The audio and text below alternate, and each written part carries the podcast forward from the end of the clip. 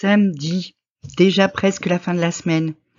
Je crois que c'est le bon moment pour te dire que la vie est trop courte pour ne pas écouter ton cœur.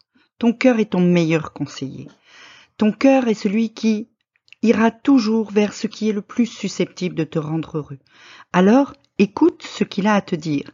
Et par exemple, quand tu as une décision à prendre, une décision difficile, que, pour laquelle tu as beaucoup d'hésitation, eh ben, tu fermes les yeux et tu t'imagines d'abord dans la situation A, puis dans la situation B. Et tu vois laquelle te donne des frissons de peur et laquelle te donne l'envie d'y aller. Juste écoute ton intuition, écoute ce que te dit, ce que tu as au fond de toi, parce que c'est là que se trouve ta vérité.